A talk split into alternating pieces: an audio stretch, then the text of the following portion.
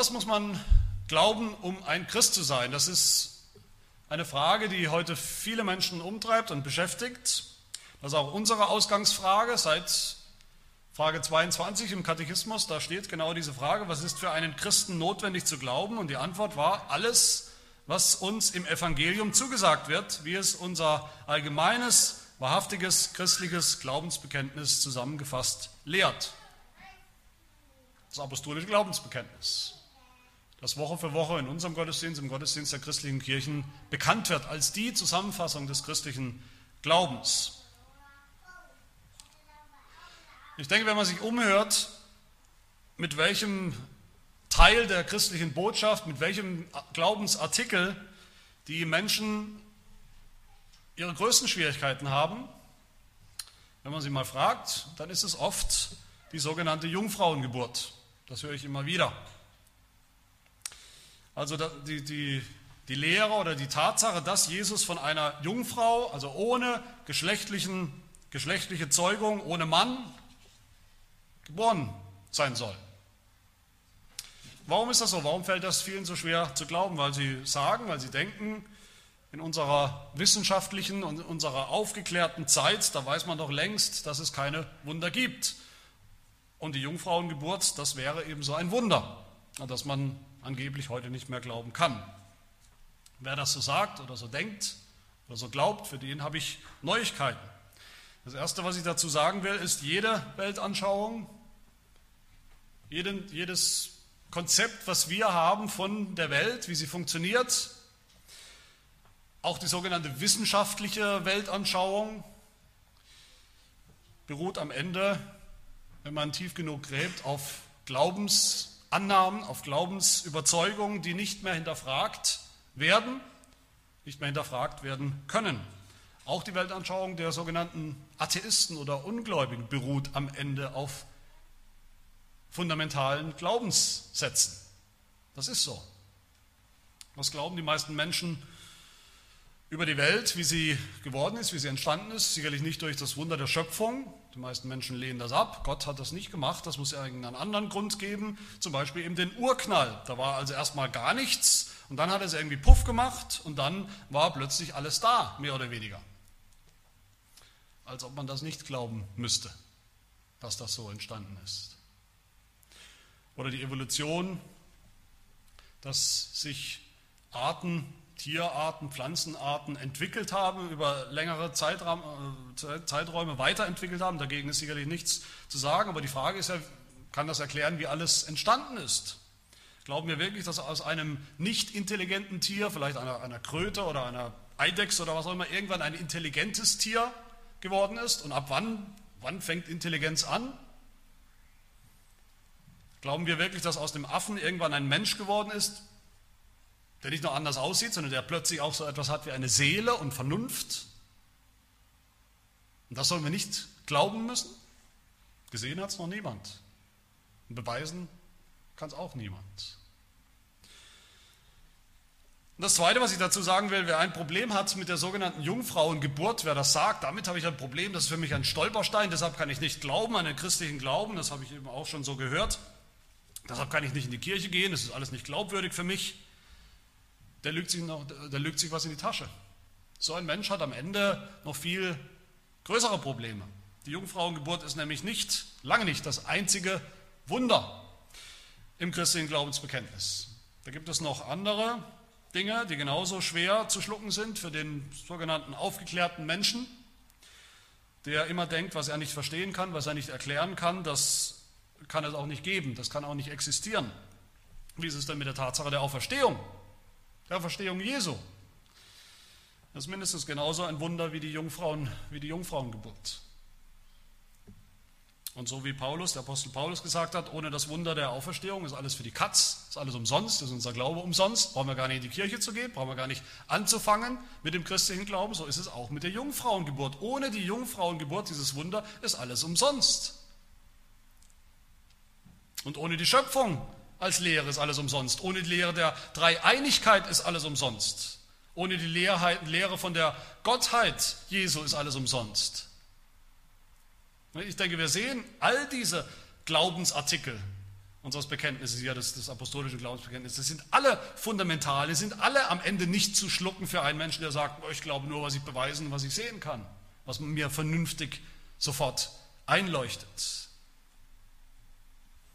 Wenn die Leute sagen, wie kann man das heute noch glauben, wie kann man heute noch diese Jungfrauengeburt glauben oder all diese anderen Dinge glauben, dann will ich betonen, dass der christliche Glaube insgesamt übernatürlich ist. Nicht einfach einleuchtend für jeden Menschen. Er ist übernatürlich.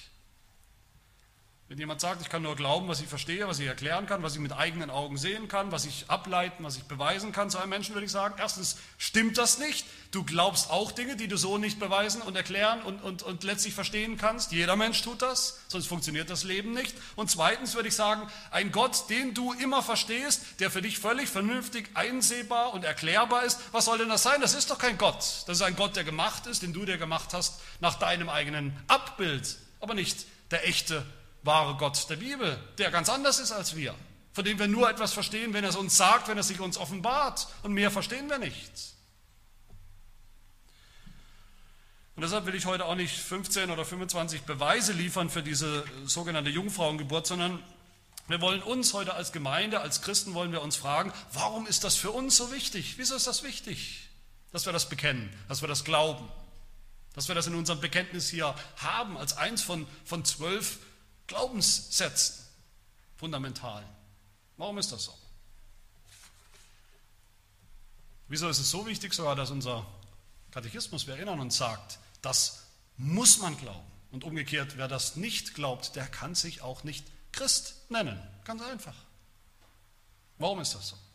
Und wir folgen natürlich hier wieder diesen beiden Fragen, der Logik dieser beiden Fragen, fragen uns, wenn es um Jesus Christus geht, um den geht es ja hier, Warum ist es so wichtig, dass er empfangen ist durch den Heiligen Geist? Erstens. Und zweitens, warum ist es so wichtig, dass er geboren ist von der Jungfrau Maria? Und drittens dann die Frage 36, was nützt uns das?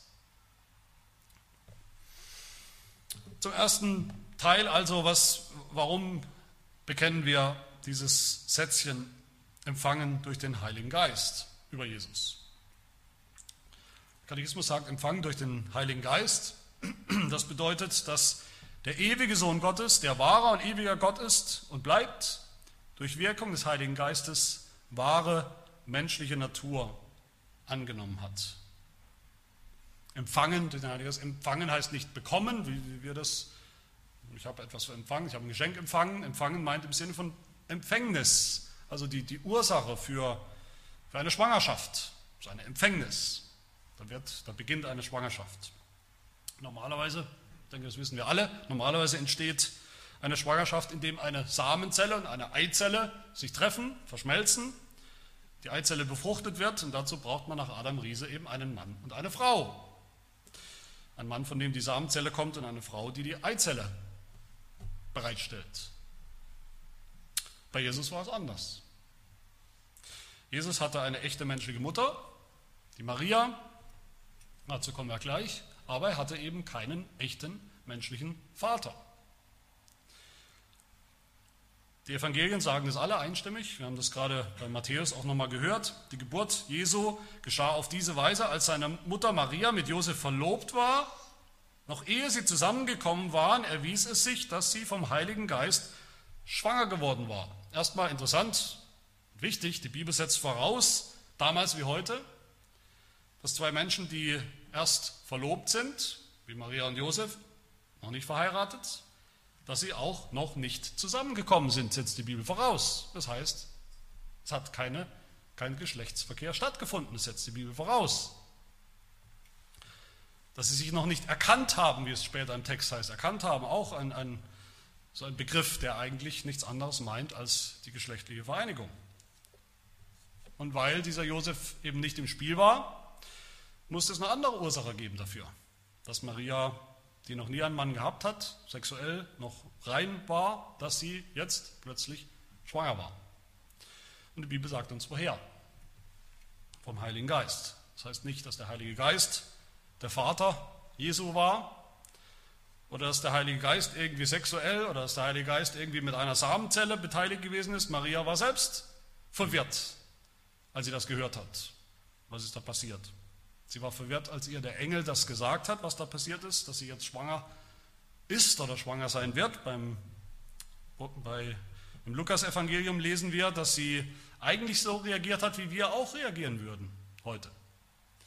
Lukas 1,34. Maria aber sprach zu dem Engel: Wie kann das sein, da ich von keinem Mann weiß? Keinem Mann weiß heißt nicht, ich habe noch nie gehört, dass es Männer gibt.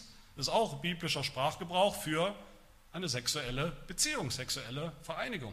Geschlechtsverkehr, von einem Mann zu wissen, ihn zu erkennen. Das ist biblische Redeweise für Sex, ganz einfach. Und der Engel erklärt es ihr. Wobei es damit nicht unbedingt einfacher zu verstehen wird, was er ihr erklärt. Er sagt, Vers 35 bei Lukas 1, der Engel antwortete und sprach zu ihr, der Heilige Geist wird über dich kommen und die Kraft des Höchsten wird dich überschatten bisschen komische Formulierung und wir stolpern vielleicht drüber. Was bedeutet das? Überschatten und, und über dich kommen. Das klingt fast ein bisschen bedrohlich. Aber da sehen wir, worum es geht, wenn wir ein bisschen uns in der Bibel umschauen, wie das geht, wie der Heilige Geist das gemacht hat, wie der Heilige Geist da beteiligt war an dieser Zeugung oder Entstehung. So wie der Heilige Geist immer schon beteiligt ist an der Entstehung von Leben, von neuem Leben. Schon am Anfang, als es noch keine Schöpfung in diesem Sinne, keine geordnete Schöpfung gab am Anfang. Da lesen wir, wie der Geist Gottes kam über diese Urflut, über dieses Urchaos, das finstere Chaos und wie der Geist kam, wie er brütete. Er kam über diese Schöpfung oder noch nicht geordnete Schöpfung, er brütete, bis was? Bis Leben hervorkam, bis Leben möglich war. Genauso kommt der Heilige Geist über Menschen, wenn sie, wenn Menschen, die eben noch ungläubig waren, gläubig werden. Der Heilige Geist kommt über sie in einer neuen Geburt, in einer Geburt von oben, in einer geistlichen Geburt, der Wiedergeburt. Und hier kommt der Heilige Geist über Maria, brütet sozusagen, bringt neues Leben hervor. Ja, bringt den ersten Menschen der neuen Schöpfung hervor. Soweit die der Bericht, die Berichte, was, ich da, was da passiert ist. Jetzt aber die Frage, was bedeutet das? Was wollte Gott damit eigentlich, was will Gott damit deutlich machen? Warum ist es eigentlich so wichtig? Könnte dieser Jesus nicht ganz normal geboren werden? Von einem Mann und einer Frau, Vater und Mutter. Wir finden drei Dinge in unserem Katechismus in dieser ersten Frage, die wir auch in der Bibel finden, also die drei wesentlichen Punkte, was das eigentlich bedeutet. Was will Gott damit deutlich machen? Maria hat dieses Baby, Jesus, empfangen durch den Heiligen Geist, damit deutlich wird, dass diese Menschwerdung Jesu wirklich ein Wunder ist, tatsächlich ein Wunder ist, etwas, was man gar nicht anders erklären kann und was nur Gott allein tun kann, Gott allein vollbringen kann.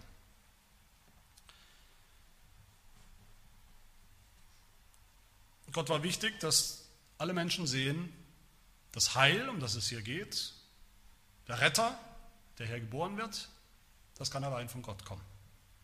Es gibt keinen anderen, keine andere Herkunft.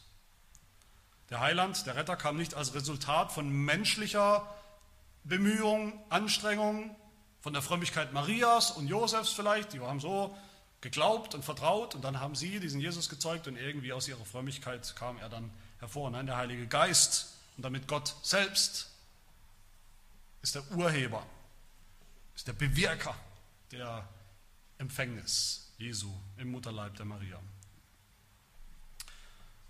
Und ich denke, wenn wir darüber nachdenken, dann, dann, sehen wir sehr schnell, dass es auch gar nicht anders gehen konnte. Wie kann der Sohn Gottes, wie es hier heißt, der schon immer bei Gott war, der schon immer, schon ewig selbst Gott war, wie kann der Mensch werden? Jesus war ja nicht nur einfach ein neues menschliches Baby, er war eben das, menschliche Baby, das gleichzeitig Gott ist. Das kann natürlich kein Mensch machen. Also die Empfängnis Maria, Marias durch den Heiligen Geist zeigt, dass Gott der Urheber ist dieser Geburt des Gottmenschen durch Wirkung des Heiligen Geistes. Das Zweite, was damit deutlich wird, Maria hat dieses Baby empfangen, Baby Jesus empfangen durch den Heiligen Geist, damit deutlich wird, dass der, der hier empfangen und geboren wurde, dass er heilig ist. Die Jungfrauengeburt macht das deutlich. Die römisch-katholische Kirche hat eine seltsame Lehre, die, sie, die sehr wichtig ist für die Katholiken, die sogenannte Lehre von der unbefleckten Empfängnis Marias. Damit meinen sie, dass Maria deshalb von Gott ausgewählt wurde als Mutter für Jesus. Warum? Weil sie eine besonders heilige Frau war, weil sie eine durch und durch heilige Frau war, weil sie eine Frau war, die so heilig war, dass sie hervorgestochen hat von allen anderen Frauen. Sie war eigentlich die einzige, die gar keine Sünderin war. Gott hat sie bewahrt vor jeder Sünde. Sie war voll und ganz rein. Und weil sie das war, konnte sie auch den reinen, den sündlosen Jesus auf die Welt bringen. Das Problem ist, die Bibel sagt das an keiner einzigen Stelle. Im Gegenteil, die Bibel sagt, dass Maria eine gläubige Frau war, in vielen Punkten eine beispielhafte Frau, aber eben eine ganz normale Frau. Und damit meine ich auch eine Sünderin wie alle anderen Frauen der Bibel. Dass Jesus tatsächlich ohne Sünde geboren worden ist, ohne Sünde auf die Welt gekommen ist, als erster Mensch ohne Sünde, seit Adam. Adam wurde auch natürlich ohne Sünde geschaffen. Aber seither, seit dem Sündenfall, gab es das nicht mehr. Jesus ist der erste Mensch, echte Mensch, der ohne Sünde geboren wurde.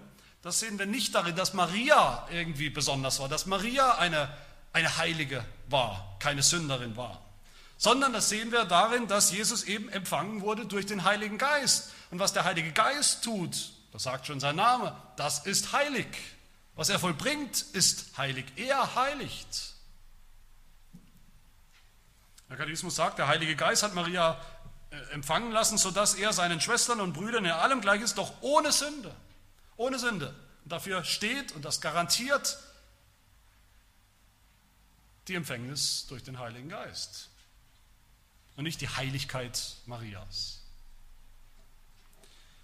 Warum ist das wichtig? Dass Jesus nicht nur sein Leben lang heilig war, heilig gelebt hat, gehorsam war, nie gesündigt hat, sondern dass er schon auch als Baby schon heilig, also ohne Sünde geboren wurde. Warum ist das wichtig?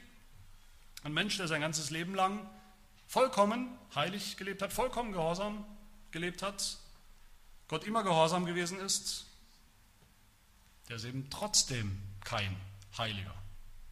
Das ist der Denkfehler von vielen Menschen heute, die denken, na, wenn ich nur ein ganzes Leben lang vielleicht vollkommen lebe, wenn das möglich wäre, theoretisch, dann wäre ich ein Heiliger.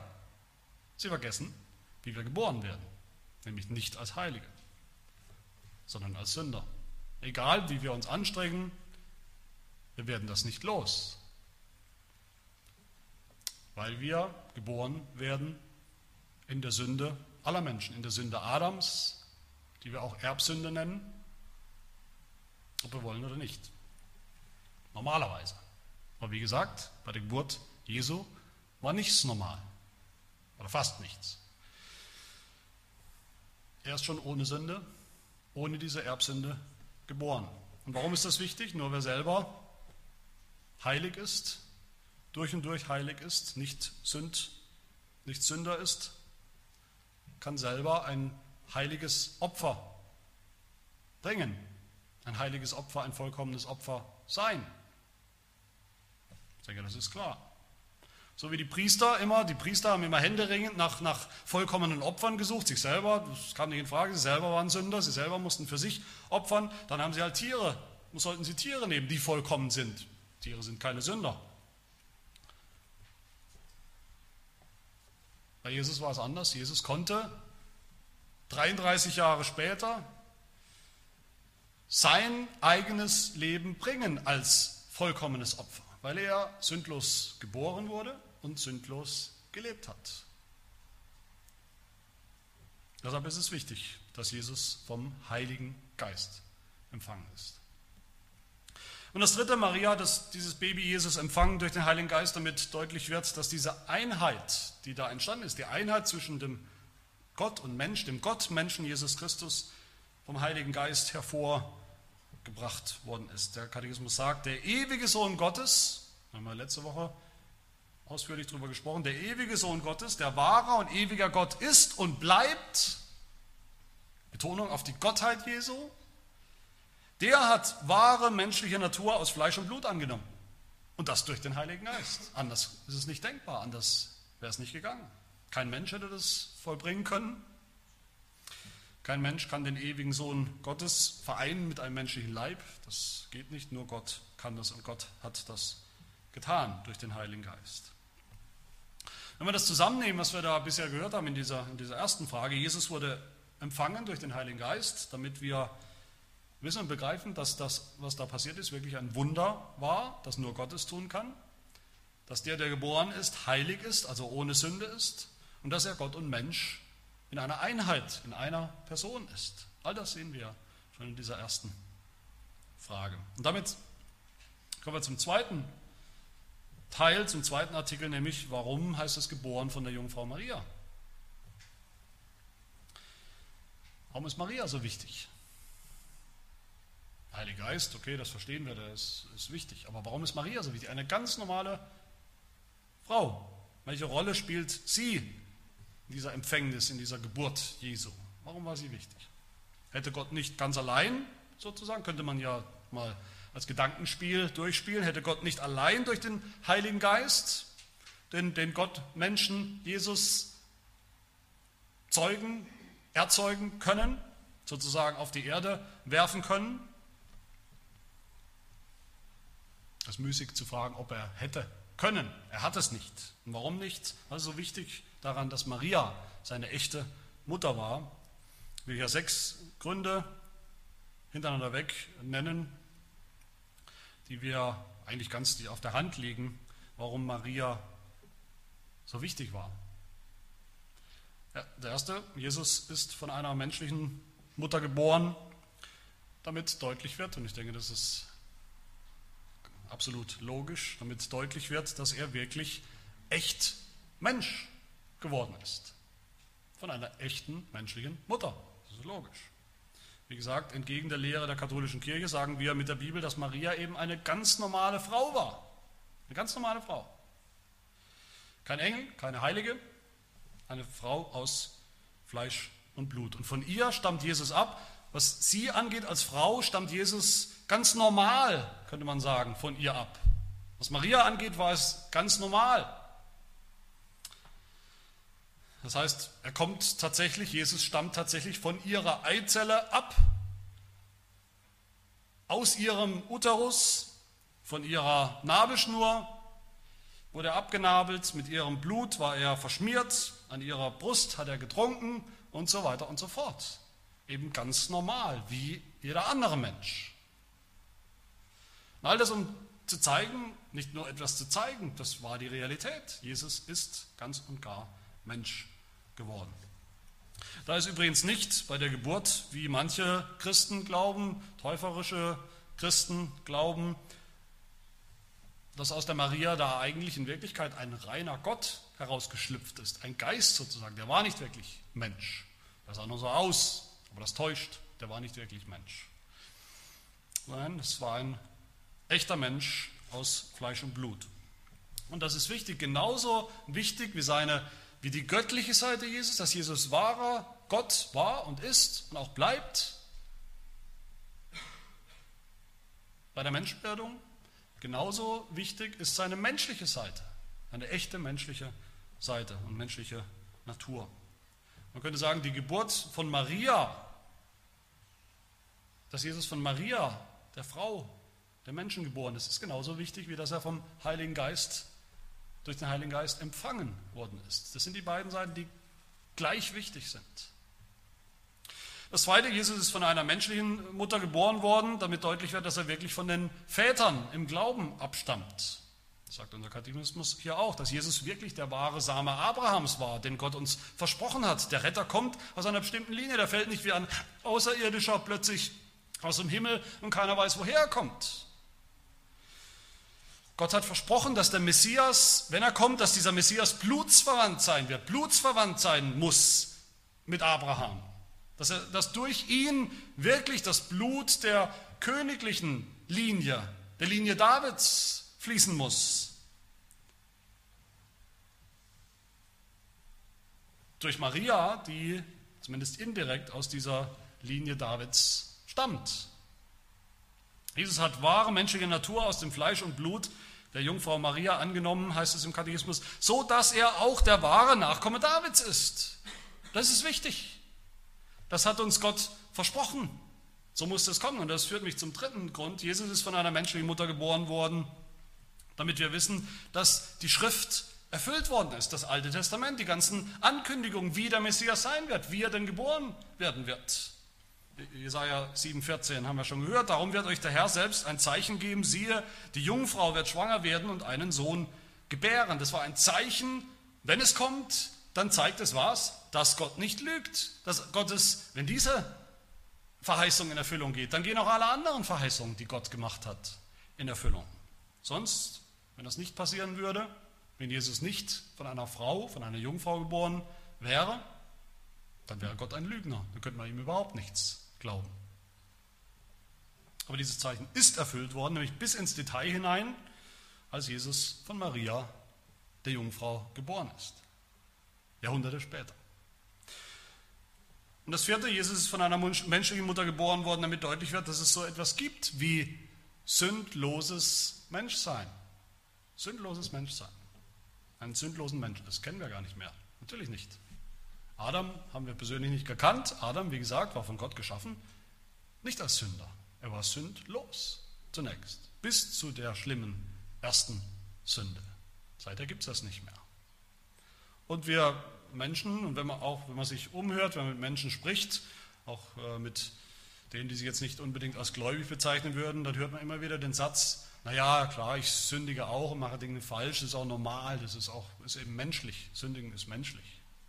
Na, Sündigen ist nicht menschlich. Sündigen ist eigentlich unmenschlich. Aber wir sind das gewohnt, als Menschen sind wir gefallen, als Menschen sündigen wir. Aber Jesus ist beides. Ein, ganz, ein ganzer Mensch aus Fleisch und Blut, ein echter Mensch aus Fleisch und Blut und trotzdem von Anfang an ohne Sünde. Das gibt es. Das, ist, das geht. Nicht nur das, das hat Gott sich immer so gedacht. Und das wird eben auch deutlich daran, dass dieser Jesus nicht durch normale sexuelle Zeugung entstanden ist. Nicht, dass Sexualität an sich schlecht wäre und böse wäre, das ist überhaupt nicht der Fall, nicht gemeint.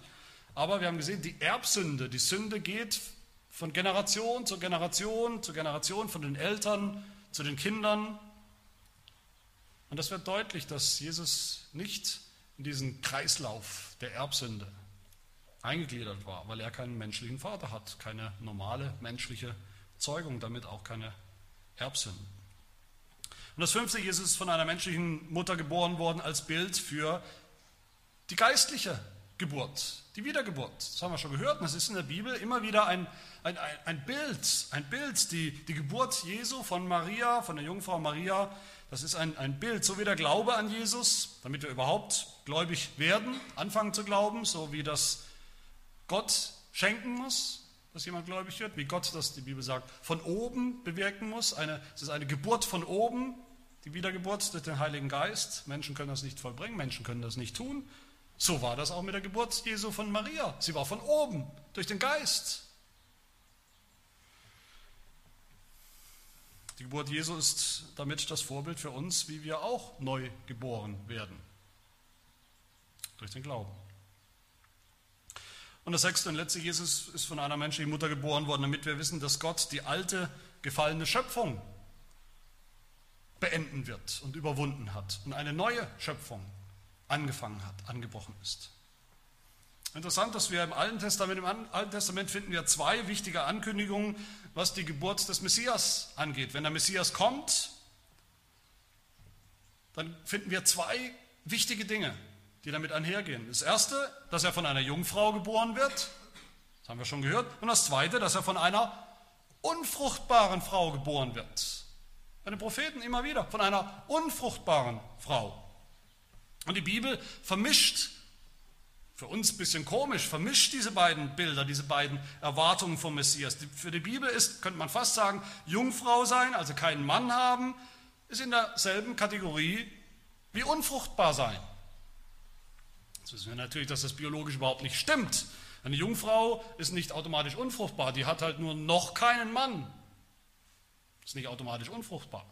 Aber doch behandelt die Bibel aus einem bestimmten Grund diese beiden Dinge als Dasselbe, es ist dasselbe Wunder. Darum geht es. Es ist dasselbe Wunder, wenn eine unfruchtbare Frau plötzlich Kinder bekommt, wie wenn eine Jungfrau Kinder bekommt. Es ist dasselbe Wunder. So lesen wir in Jesaja 54 über diesen Messias, Vers 1. Freue dich, du Unfruchtbare, die du nicht geboren hast.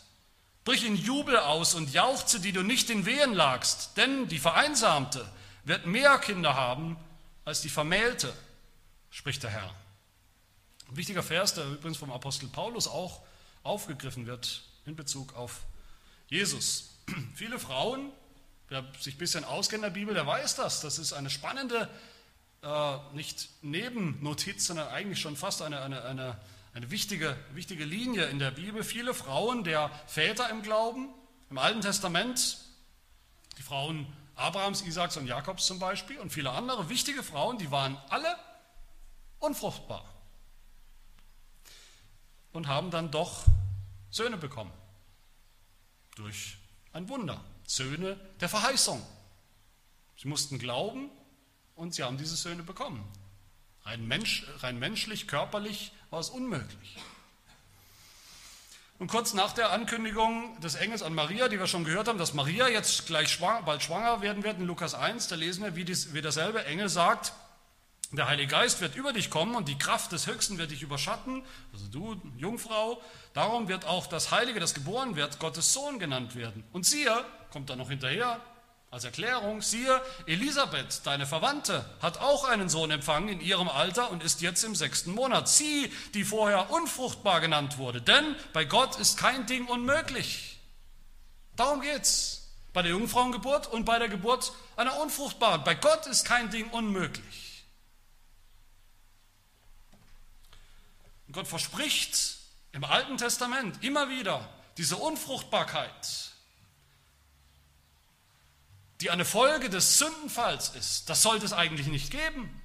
Die Menschen sollen fruchtbar sein und sich mehren. Die Unfruchtbarkeit ist ein, ein Zeichen, ein Symbol für den Sündenfall, für das, was verkehrt ist mit dieser alten, gefallenen Schöpfung. Gott verspricht im Alten Testament immer wieder, er wird diese Unfruchtbarkeit heilen. Das ist eine Folge des Evangeliums.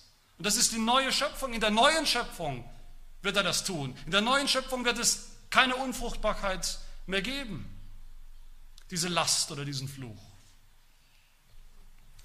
Das heißt, wenn Maria eine Jungfrau in derselben Kategorie mit der unfruchtbaren Frau, wenn sie einen Sohn bekommt, dann bedeutet das die neue Schöpfung. Das neue Zeitalter, das Zeitalter der Erlösung, der Wiederherstellung hat jetzt begonnen durch diesen Sohn, diesen ihren erstgeborenen Sohn. Auch das ist eine wichtige Erkenntnis aus dieser Jungfrauengeburt. Und drittens und, und letztens, was nützt uns das? Wie es Frage 36 uns fragt. Damit wollen wir enden. Der Katechismus fragt uns oder sagt uns, was uns das bedeutet, was uns das alles, jetzt was wir gehört haben, bedeuten soll, jeden Tag unseres Lebens. Was bedeutet das für unseren Glauben? Die Antwort, er, dieser Christus, ist unser Mittler und er bedeckt vor Gottes Angesicht mit seiner Unschuld und vollkommenen Heiligkeit meine Sünde, in der ich immer schon lebe. Im Grunde sind das zwei Dinge, zwei Dinge, die wir hier hören. Zwei Dinge, die wir nie vergessen sollen. An die, jedes Mal, wenn wir an die Jungfrauengeburt denken, Jesu Geburt von der Jungfrau Maria, sollten wir an diese zwei Dinge denken, zu, zur Stärkung unseres Glaubens. Diese zwei Dinge. Erstens, dass wir wirklich einen Mittler haben. Darum geht es eigentlich. Das ist das Zentrale, einen Mittler.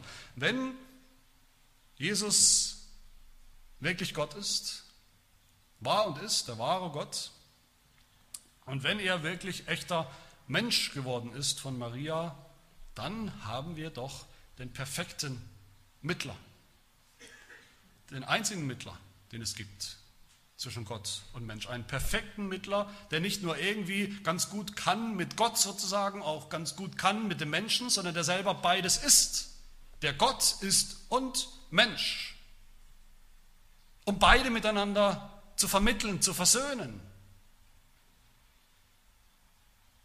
Wenn wir das begreifen, dann dürfen wir uns sicher sein, dass er uns gut vertritt als Mittler, dass er gut, perfekt für uns eintritt vor Gott. Besser könnte es nicht gehen. Und zweitens, wir sollen immer daran denken, dass dieser Jesus wirklich unsere Sünden auf sich nehmen konnte. Als echter Mensch konnte er die Sünden von anderen Menschen auf sich nehmen. Wir haben das gehört im Katechismus, wie wichtig das ist. Gott will nicht eine Taube dafür bestrafen, was der Mensch getan hat. Das wäre nicht Gerechtigkeit. Es muss auch ein Mensch sein. Als Mensch, als echter Mensch, nur als echter Mensch konnte Jesus überhaupt in Frage kommen, die Sünden von anderen Menschen auf sich zu nehmen. Und als, nur als sündloser Mensch konnte er das tun. Sonst hätte er genügend zu tragen gehabt mit seiner eigenen Sünde. Aber das hat er nicht. Und so konnte er wirklich leiden für unsere Sünden, nicht für seine eigenen. So konnte er wirklich diese Sünden wegnehmen, für diese Sünden sühnen, diese Sünden, für diese Sünden bezahlen, sodass sie von uns genommen sind, dass sie uns nicht mehr anklagen können, in Ewigkeit nicht mehr. Empfangen durch den Heiligen Geist, geboren von der Jungfrau Maria. Das ist, wenn wir das so verstehen, in diesen Grundzügen zumindest so verstehen, dann ist das nichts anderes als das Evangelium, das ganze Evangelium. Amen. Wir wollen beten.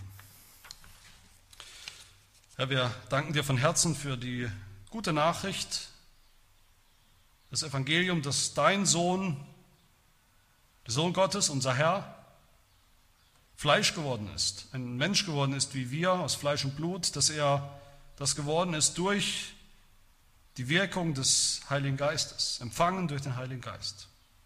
Dass er geboren wurde von einem normalen Menschen, von der Jungfrau Maria, als Zeichen für uns, das Zeichen, das du von langer Hand angekündigt hast und das du auch erfüllt hast. Das Zeichen, dass er auch wahrer Mensch ist und damit unser perfekter Mittler, unser sündloser Stellvertreter, unser perfekter Erlöser.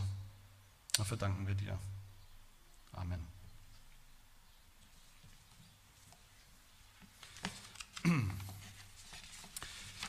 Ich habe tatsächlich etwas Schwierigkeiten gehabt, ein, ein Lied zu suchen und äh, zu finden, in dem diese Wahrheiten auch aufgegriffen werden. Selbst unter den Weihnachtsliedern, wo man das erwarten würde, die Jungfrauengeburt Jesu ist doch relativ selten zu finden, wird selten besungen. Und selbst in dem Lied, was wir jetzt singen wollen, O Mensch, bewein dein Sünde groß, singen wir nachher gleich von einer Jungfrau rein und zart. Wir wollen das mal nicht im katholischen Sinne verstehen, von einer sündlosen Maria, sondern von einer gläubigen Maria. Aber lasst uns dieses Lied singen, O Mensch, bewein dein Sünde groß, die zwei äh, angegebenen Strophen. Wir wollen uns dazu, äh, dazu erheben.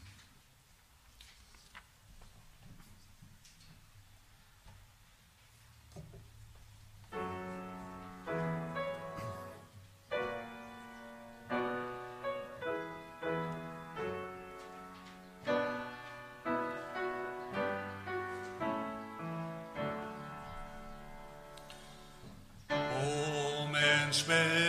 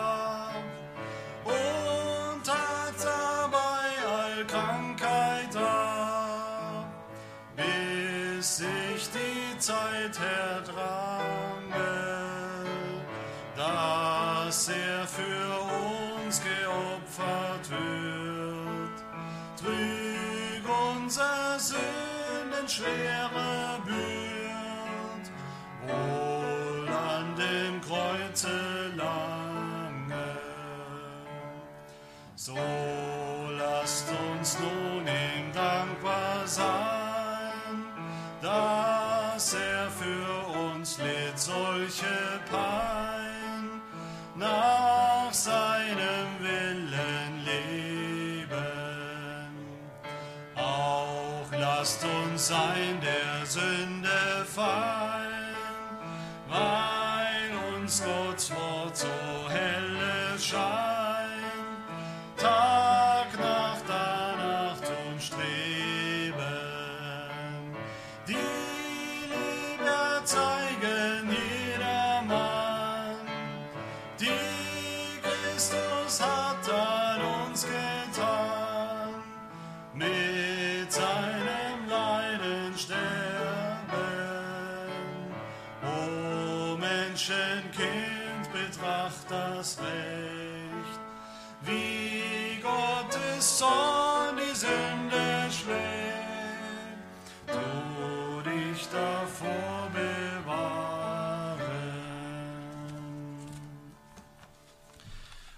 auch antworten auf die Verkündigung des Evangeliums, indem wir unseren Glauben bekennen. Das ist das, was Gott möchte und beabsichtigt mit dem Evangelium. Und wir bekennen auch heute mit dem apostolischen Glaubensbekenntnis, woher ja dieser Artikel kommt, den wir gerade gehört haben. Lass uns bekennen.